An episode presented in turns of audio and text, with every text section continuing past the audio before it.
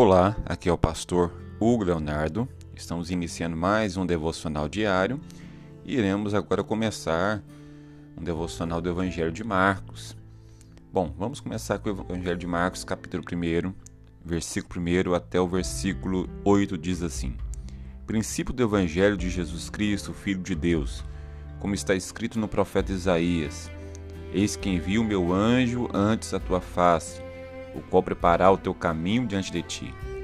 Vós, o que clama no deserto, preparai o caminho do Senhor, endireitai as suas veredas. Apareceu João batizando no deserto e pregando o batismo de arrependimento para a remissão de pecados. E toda a província da Judéia e todos os habitantes de Jerusalém iam ter com ele, e todos eram batizados por ele no Jordão, confessando os seus pecados. E João andava vestido de pelos de camelo e com um cinto de couro em redor de seus lombos, e comia gafanhotos e mel silvestres. E pregava dizendo: Após mim vem aquele que é mais forte do que eu, do qual não sou digno de abaixar-me e desatar as correias das sandálias. Eu, em verdade, tenho-vos batizado com água. Ele, porém, vos batizará com Espírito Santo. Aqui o Evangelho de Marcos começa relatando a respeito de João Batista. João Batista ele foi o último profeta da antiga aliança. E todos os profetas da antiga aliança sempre apontavam para Jesus. E João Batista não seria diferente. Toda a sua mensagem era apontando, apontando a respeito do Messias que viria.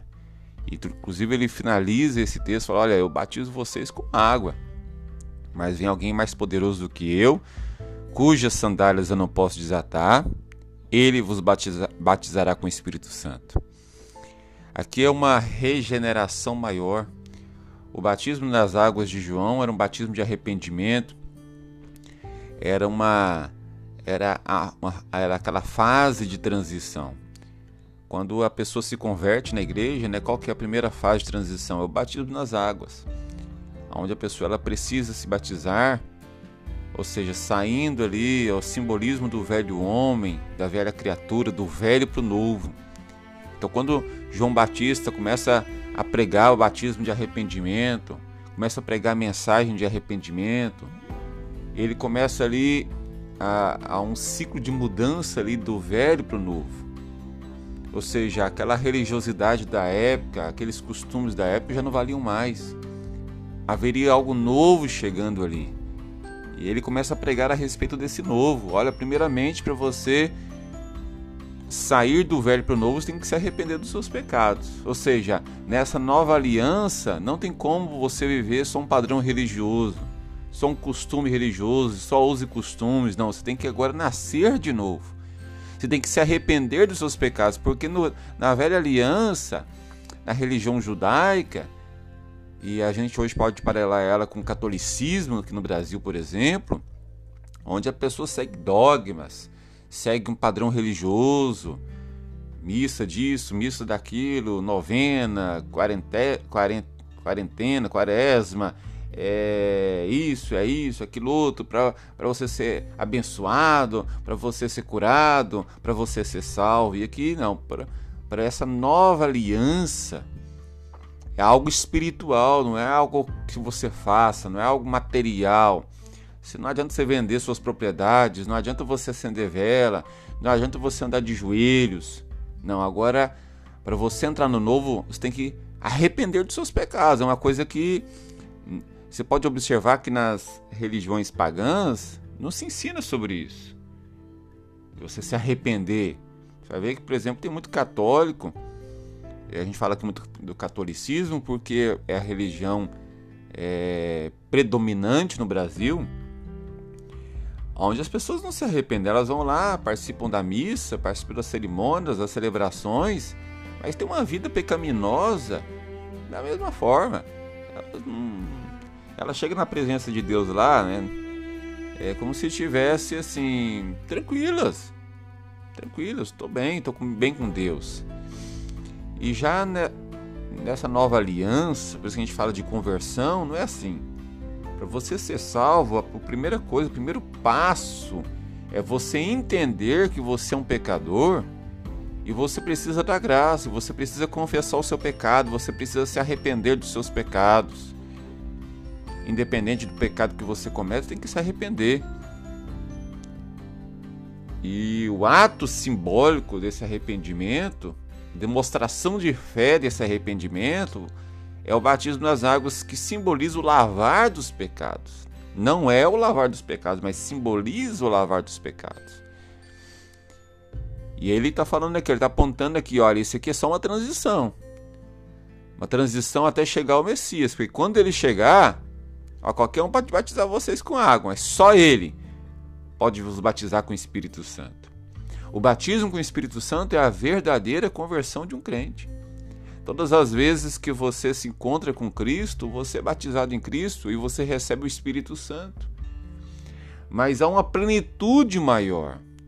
Nós vamos ver em Atos que há uma plenitude, há uma manifestação maior que é o batismo com o Espírito Santo. O batismo com o Espírito Santo não é o batismo com água. Porque se o batismo com o Espírito Santo fosse o batismo com água, quando João falasse assim, olha, eu vos batizo com água, então pronto. Se eu batizo com água, vocês estão recebendo o Espírito Santo. Não. Eu vos batizo com água, mas tem um batismo mais poderoso do que o batismo com águas.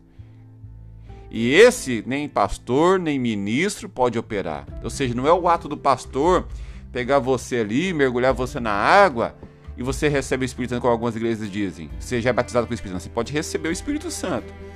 Mas o batismo com o Espírito Santo é uma segunda experiência que só Jesus pode operar.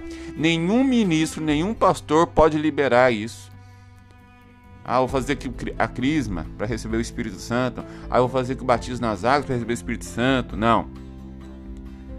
Tem pessoas que recebem no batismo nas águas, tem pessoas que re recebem na imposição de mãos.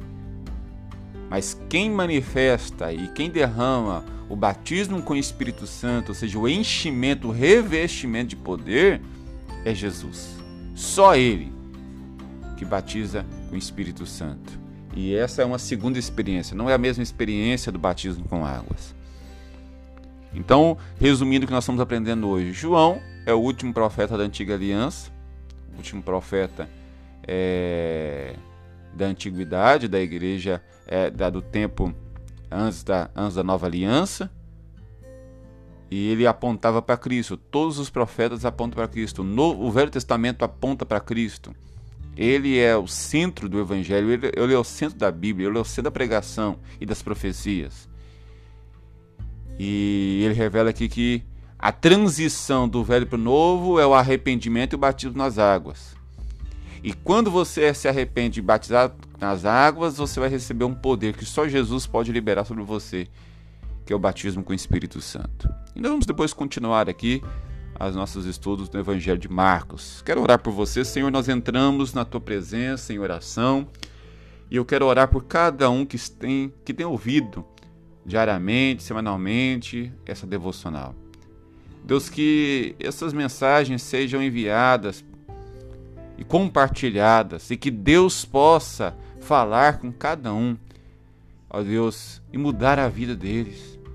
Não por causa que eu estou ministrando, mas é porque o Espírito Santo está operando através da tua palavra.